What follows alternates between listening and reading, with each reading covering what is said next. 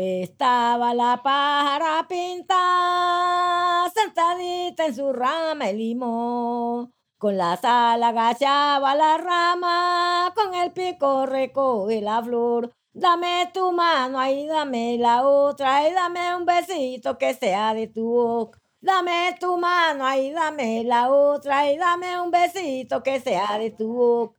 Dame tu mano, ahí dame la otra, y dame un besito que sea de tu boca. Esta es la voz de Argenis Potes Bocanegra, una cantadora tradicional de la localidad de Mecana, en Vallasolano departamento del Chocó.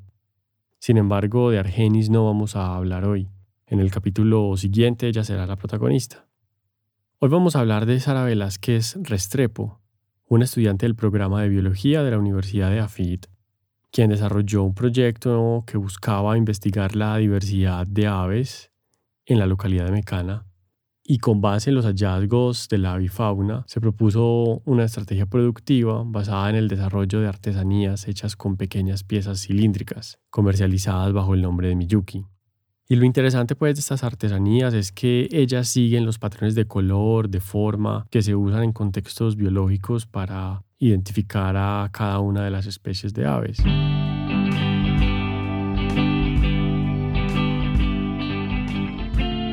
El proyecto se dividió en dos fases. En la primera se desarrolló un trabajo biológico y social. El objetivo acá era integrar a la comunidad en el desarrollo de un inventario de especies presentes en el Jardín Botánico del Pacífico y particularmente invitarlos para construir de manera colaborativa una serie de artesanías. La segunda fase consistió en la producción de una exposición de arte buscaba responder desde perspectivas estéticas a los componentes biológicos y sociales. Esa exposición tuvo lugar en la Universidad de Afit y llevó el nombre de Miyuki Mekana.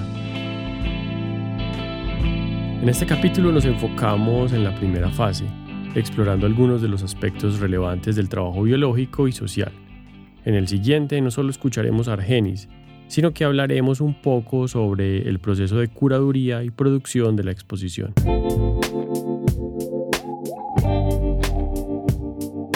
Como ya saben, este es Errático, una serie sonora que aborda la intersección entre biología, arte y antropología.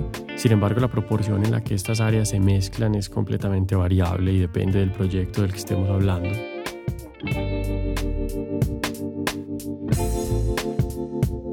Hoy, de nuevo, hablaremos de un trabajo desarrollado en el Pacífico colombiano, en el que se integró básicamente biología, etnografía y la producción de artesanías.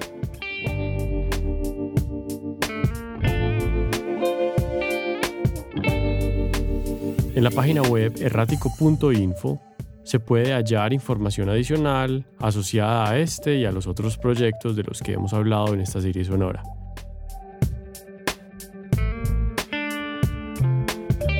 Mi nombre es Alejandro Valencia Tobón. Este capítulo de Errático hace parte de una estancia postdoctoral que desarrollé en la Universidad de AFIT gracias al apoyo económico del Ministerio de Ciencia, Tecnología e Innovación, MinCiencias, del Gobierno de Colombia. A continuación escucharemos a Sara explicando la naturaleza del proyecto y las razones generales alrededor del mismo. Todo este proyecto surgió porque hace en el 2016-2 en la salida de campo de zoología de vertebrados el grupo de estudiantes de AFIT vio una guillarpía. Ver una guillarpía es supremamente difícil, una especie que necesita una extensión de área para sobrevivir muy grande y que es bastante difícil incluso encontrar un nido. Este, este ejemplar estaba anidando. Entonces ellos en las águilas arpías las parejas son de por vida. Entonces eh, estaban anidando, ellos los vieron, trayendo material, un montón de cosas. Entonces fue pues el boom. Hay un nido de aquella arpía en Bahía. Más o menos unos cuatro meses después de eso, se encontró uno de los adultos muerto, como a los pies de la ceiba, porque el nido está en una ceiba como de 45 metros o algo así. Entonces, súper tenaz, quién lo hizo.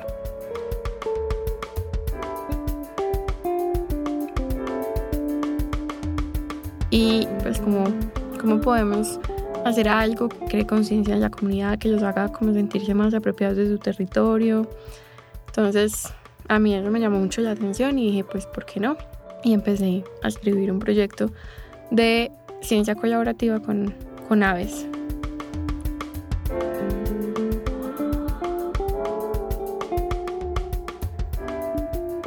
De buscar inspiración en ese patio trasero que tienen y no en la piscina delantera. La piscina siendo el mar. Claramente, la piscina siendo el mar que es una nota, nadie va a decir que no, es lo más espectacular del mundo de mar, pero ella se acabó ya. ¿Qué otras posibilidades económicas se pueden generar sin necesidad de mirar al mar? Eso era lo que vos planteabas. Eso sí, porque todo el tiempo ellos están como mencionando como, vea, la gente viene en temporada llenas y después esto se queda solo. Incluso nosotros mismos lo vivíamos porque las salidas de campo del el primer semestre es como en, a eso de marzo o abril. En ese momento no hay turistas allá.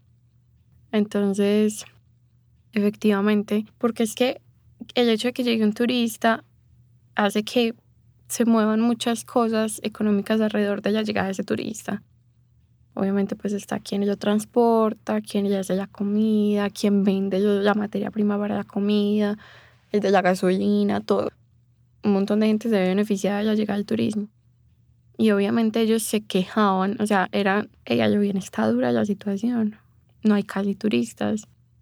Y yo dije, eh, pucha, pero es que esa gente tiene un bosque brutal atrás. Y yo decía, pero ¿cómo puede ser posible que esa gente se quede sin nada que hacer, sin ningún ingreso, que no venga un turista el resto del año a ver estas cosas tan brutales? Entonces ahí fue que yo dije, pues o sea, hay que hacer algo con este bosque. Y a eso ya agregamos que a mí me encantan eh, las aves, entonces yo dije, pues, ¿por qué no las aves? Aparte, todo lo que está en el proyecto, que las aves son súper rentables, que son súper, pues es un grupo taxonómico con el que es fácil trabajar, son diurnas, eh, son relativamente fáciles de ver. O sea, vos puedes salir a caminar con un turista y mostrarle pájaros sí o sí. Puede que no vea los más bacanos, pero va a haber un pájaro, sí, seguramente. Entonces dijimos, bueno, ¿por qué no mostrarle a la comunidad que tienen otro potencial gigante allá atrás, nada que ver con ballenas y que está todo el año?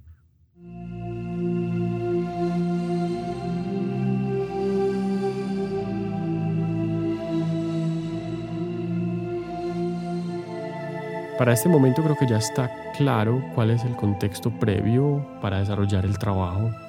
Y luego de visitar a la comunidad en reiteradas ocasiones, Sara empezó el componente biológico del proyecto. Ella no solo contó con el acompañamiento de algunos actores claves de la comunidad, incluyendo niños, sino que también Sara tuvo asesoría del biólogo Juan Fernando Díaz Nieto, profesor de la Universidad de AFIT, y del ornitólogo Diego Calderón Franco, quien está dedicado básicamente al aviturismo a través de su empresa Colombia Birding. Entonces podríamos decir que los hallazgos de este trabajo de campo en términos biológicos se resumen en una lista de un poco más de 120 especies. Lo que sigue acá es un paisaje sonoro compuesto por extractos de grabaciones, algunas de ellas hechas cerca al mar, otras en el manglar o en medio del bosque. Al escuchar esta sección que viene, lo que yo quisiera es que nos trasladásemos al Jardín Botánico del Pacífico a través de algunos de sus sonidos, mientras que Sara nos cuenta qué aves observó durante su trabajo de campo. Es importante anotar que los sonidos no necesariamente coinciden con las descripciones de las especies que Sara menciona.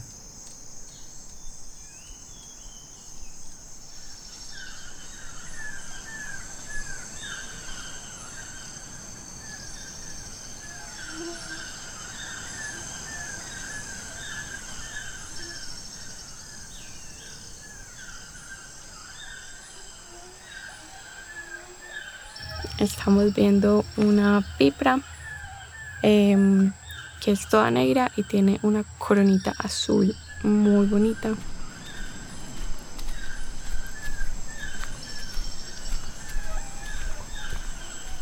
Nosotros siempre salíamos pajareando por el manglar, porque ahí pues, sea, la casa está, está la playa, luego está la casa y en la siguiente franja de tierra está el manglar. Nosotros siempre entrábamos por el manglar al bosque, ya nos metíamos al bosque de tierra firme y empezábamos a subir. Y hicimos dos veces el mismo recorrido, que es un recorrido muy bonito, que uno sube hasta la quebrada, hay una quebrada para ahí a unos 80 metros sobre el nivel del mar, que se llama Resaquita. Entonces subíamos hasta Resaquita, nos quedábamos eh, en Resaquita pajareando, o sea, en el camino bajando a Resaquita, ahí vimos las cosas más bacanas de todo lo que vimos, entre ellos tienes la oportunidad de ver, eso es un, es un espacio muy increíble. Porque uno de los pájaros más bonitos del de neotrópico en mi concepto y creo que para alguien extranjero puede ser parecido el concepto son estos pípridos que son las bollitas chiquitas con unos colores súper particulares y que aparte tienen unos comportamientos muy interesantes porque ellos hacen de apareamiento es decir ellos para atraer a las hembras literalmente bailan o hacen sonidos exóticos mecánicos.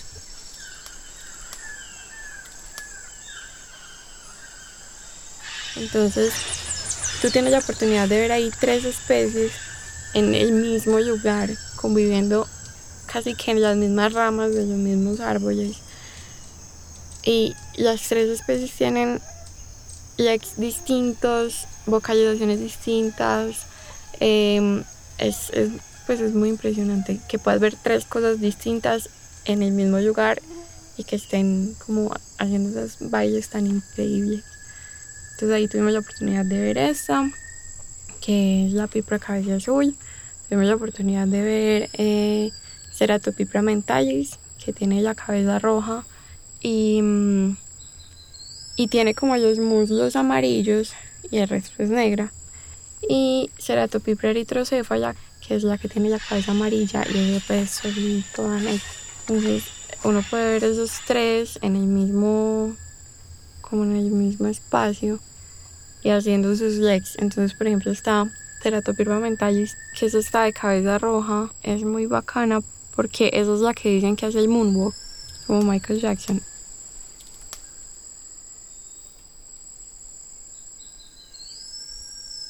Aquí tuvimos la oportunidad de ver una pareja de ara chloroptera, que es una de las guacamayas más grandes. Eh, esta es la guacamaya que es eh, roja, verde y azul, en vez de roja, amarillo y azul.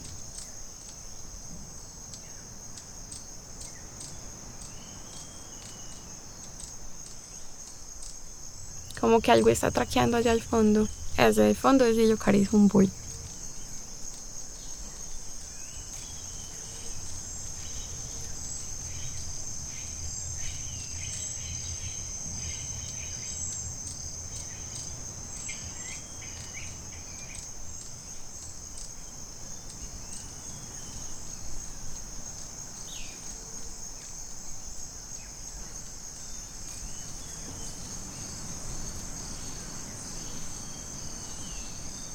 bull. Tallurania colombica. Es un colibrí súper bonito. Bueno, estamos viendo un colibrí de tamaño mediano que tiene el pico semicurvo, tiene la parte de arriba desde el pecho de toda la cabeza verde súper iridiscente y del pecho hacia abajo tiene un morado así súper intenso, hermosísimo. Este pajarito es bastante común allá pero no deja de ser muy lindo. Es muy común en la parte del mangue y eso hace que sea difícil verlo, aunque sea muy común, porque los manglares son pues, una vegetación muy densa.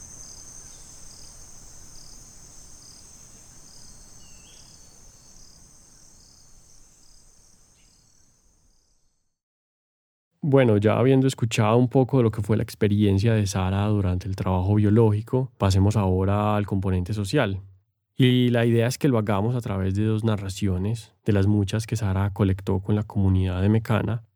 Por un lado escucharemos a Angeli, una mujer que trabaja en Mecana de Cotel, ahí al lado del jardín botánico, y quien es la responsable de preparar una deliciosa comida para los huéspedes y, y los investigadores de la Universidad de Afit junto con los estudiantes cuando se visita el Jardín Botánico del Pacífico.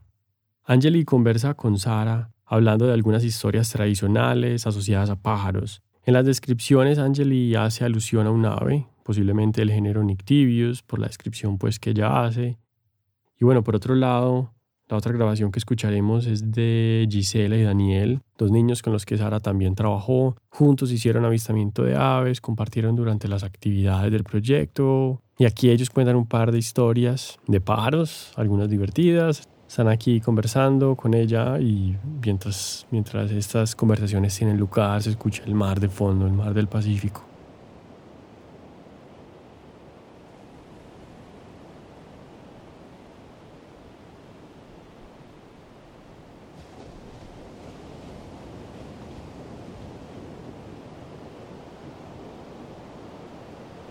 Pues bueno, voy a contar una historia que hace muy niña me pasó.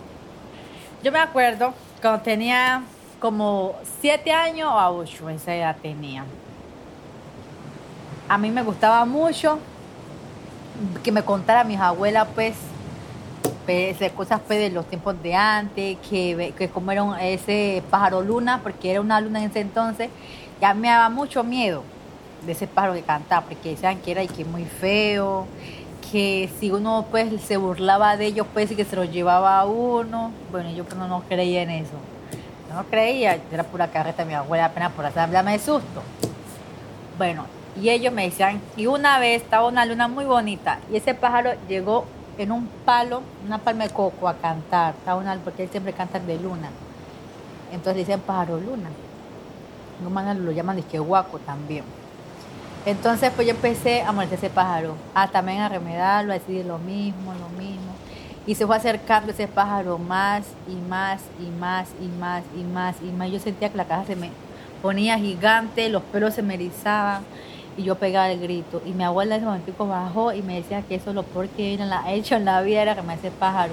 Marica, y ese pájaro se bajó en el patio de la casa porque me quería, o sea, llevar, como, o sea, picotazos así, así, picotazos. Y yo gritaba como un berraco. Y mi abuela decía que ese pájaro era, nunca lo podían remedar, pues ni, ni hacerle burla, porque él era malo. Entonces, pues yo desde ahí, más en mi vida volví. y hoy en día le tengo mucho miedo a ese pájaro. Que cura, yo por eso cuando canta no me gusta. ¿Y cuál es?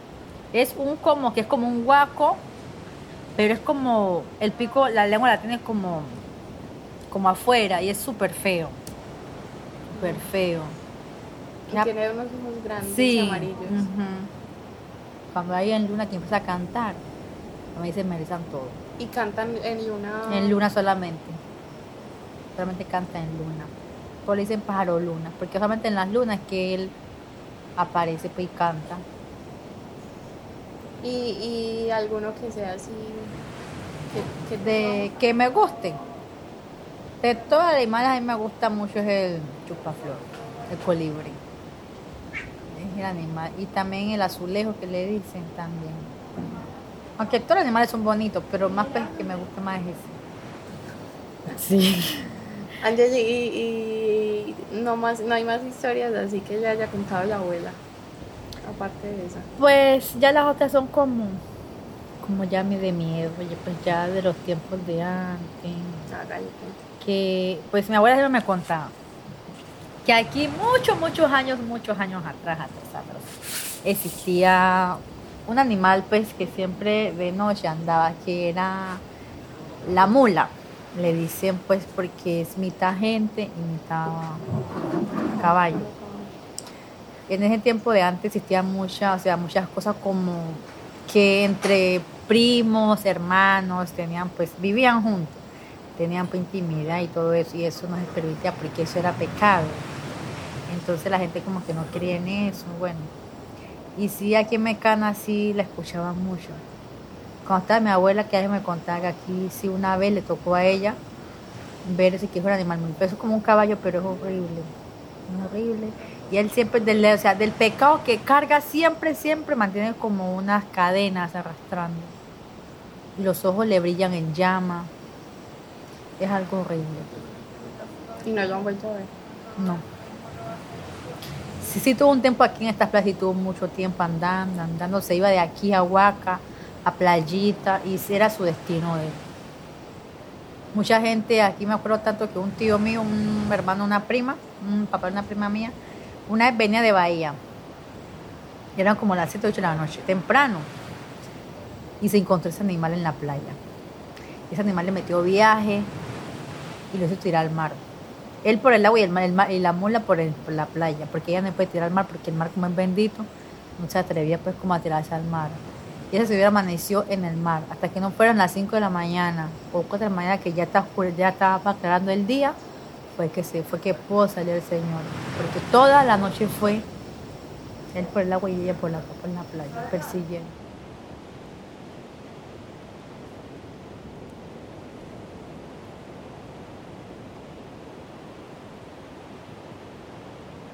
Bueno, eh, cuéntenme una historia de alguna vez que un pájaro los haya asustado. El animal que a mí me asusta, le tengo miedo, todo, es a la, al, al animal que yo le tengo miedo es al, al tigre y ya nada más. Cuando ¿Y un tigre, ningún pájaro? no. Cuando yo un tigre, yo me desmayo. En serio, no puedo ver eso. A mí me da miedo mucho los animales de salvaje. Me da mucho miedo. ¿Y a ti? Ah, bueno, a mí, a mí yo tenía 8 años, andaba de noche por ahí, jugando, me quedé hasta tarde y me estaba regresando, estaba caminando por el puente. Cuando escuché que un bugio está cantando, un bugio empieza a cantar, cuando siento que algo me sobra por el oído. Empieza a correr, a correr y eso me busca para agarrar, jalar.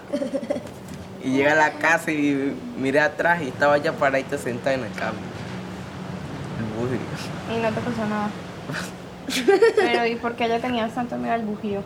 Porque a mí me decían que sí, que se lo llevaba. Como estaba muy pequeño me decía, mi abuela me decía que eso me lle- que me podía llevar, me podía llevar el monte y me podía ir a tirar y a tirar. ¿Y cómo te hayas sido Y que a los niños desordenados les pasa eso. Los niños desordenados.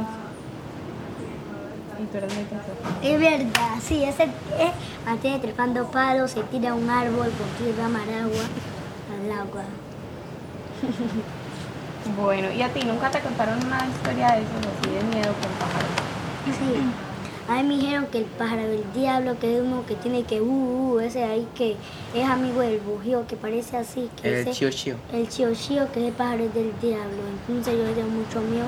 Le tengo miedo a la mula chililín. Sí, esa es mula chililín. ¿Y cómo? Pero cuéntame más, ¿cómo es el pájaro del diablo? El pájaro del diablo es que el pájaro del diablo Más pequeño, es pequeñito. es pequeñito y tiene los ojos rojos, rojos y que, que se bota candela por el trasero cuando va a botar. Rayo chinche, no tienes que ¿Y cómo, ¿Y cómo hace? Hazme uno de esos. Chío chío. Chío Chío, chío, chío, chío, Y chío. silbato, chi, chi, chi, así. ¿Y es nocturno o es diurno? Es nocturno. Yo le tengo mucho miedo a eso. Porque se supone que se lo lleva uno también como el No, no. Lo mata. Eso no lo mata, eso a uno el diablo lo manda para avisarle cómo está el antecedente grosero, para lo que uno hace en su casa, él está pendiente de lo que uno hace para irse a la contraria. Vea. Y no hay ningún pájaro que tenga una historia bonita. Pues que Bonita, sea bonita, como, bonita. Que sea como un ángel protector o algo así. Ninguno. Ah, un día que me encontré 10 mil pesos. ¿Y qué pájaro estabas viendo? Una paloma.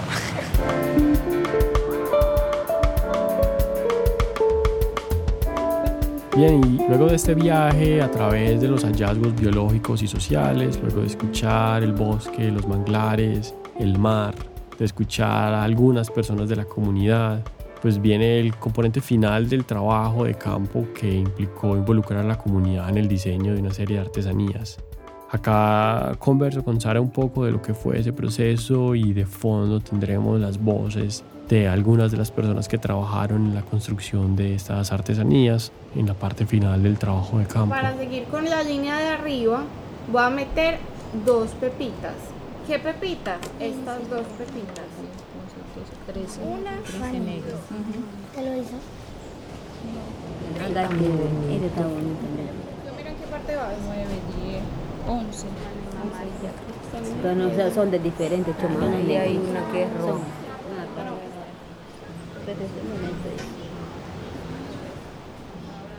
Ay, ya me le gracias. Y ahí no, hágale, hágale otra más. Este. Bueno, tres rojos, mira que En la cola. Se llama Microspinus cassini. Mm, bueno, a ver, en el taller como tal me sentí súper bien. Fue, su- pues, fue muy divertido, ellas se divirtieron, se notó, pues yo noté como ese cambio de actitud de no sabemos qué va a pasar a mira qué bacano, me estoy dando en la cabeza con estas pepitas tan chiquitas. Fue muy bacano. Al principio estaban todas serias, como todas, "Ah, será, entonces ahí dándose en la cabeza. Cuando ya pasaron como, yo qué sé, 20 minutos, 40 minutos, ya estaban ahí muertas de la risa, hacían chistes, entonces ya como que se ve ahí en el tiempo de las fotos, yo me puse a mirarlas aquí, estaban súper serias y aquí estaban muertas de la risa, se estaban haciendo chistes. Ejemplo, Marlene, Marlene era seriosísima. Marlene es sobrina de Argenis, la cantadora que escuchamos al inicio. Marlene junto con Angeli se encargan pues de, de preparar la comida para los investigadores. Creo que la comunidad está muy abierta. Es una comunidad con la que he sentido que es fácil trabajar y a la que es muy fácil entrarle, llegarle. Ellos están súper como dispuestos a trabajar, dispuestos a explorar opciones, conscientes de que pueden no ser las soluciones definitivas a sus problemas económicos, pero también como animados y pues eso también me tiene muy contenta porque en estos últimos días me han escrito, me han dicho, mira, hicimos esto. Y, me, ya me están pidiendo más figuras y más cosas, que porque ya ex- explotaron todas las que les dejamos allá. Entonces, eso me parece súper chévere. Entonces, yo creo que lo primero y lo más importante en este proyecto era que ellos les interesara, porque sin ellos no había proyecto. Y les interesó, y creo que eso fue bien bacano. Y otra cosa es que, como bióloga en formación, eh, me siento muy contenta de haber podido hacer un proyecto que no fuera solamente ciencia. Y me encanta porque cuando yo era chiquita, yo decía, yo voy a estudiar biología porque qué pereza trabajar con personas. y mira, terminé trabajando con personas. Entonces me parece súper bacano. Pero yo sabía que yo no tenía como ese enfoque que yo sabía que tú sí tenías porque tú haces esto hace mucho tiempo, porque estás acostumbrado a pensar de esta manera. Entonces es como, como si, como que los trabajos interdisciplinarios son muchísimo mejores que un trabajo hecho por una sola persona. Entonces yo hice como, pues después de, de todos estos años de estar estudiando biología, me he dado cuenta que mi forma de pensar ha cambiado muchísimo en muchos aspectos, pero sobre todo, yo sé que tú me vas a entender esto. Cuando uno lo forman para pensar de cierta manera, uno se queda pensando siempre de esa manera.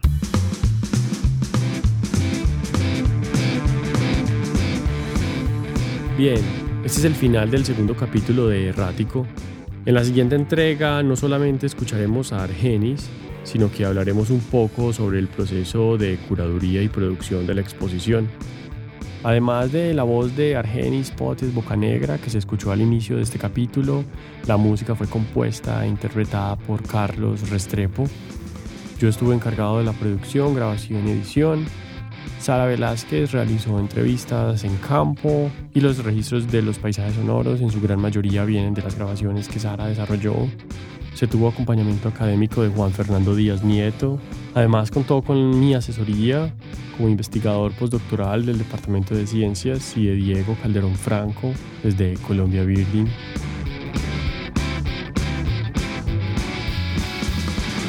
La financiación de este trabajo fue posible gracias a la Vicerrectoría de Descubrimiento y Creación de la Universidad de AFIT y al Jardín Botánico del Pacífico. Algunos elementos adicionales asociados a este proyecto, incluyendo fotografías, textos o videos, pueden ser hallados en la página web errático.info. El trabajo biológico se desarrolló bajo el permiso marco de investigación científica, el cual fue otorgado a la Universidad de AFIT por la Autoridad Nacional de Licencias Ambientales, ANLA, bajo resolución 1566 del 24 de diciembre de 2014.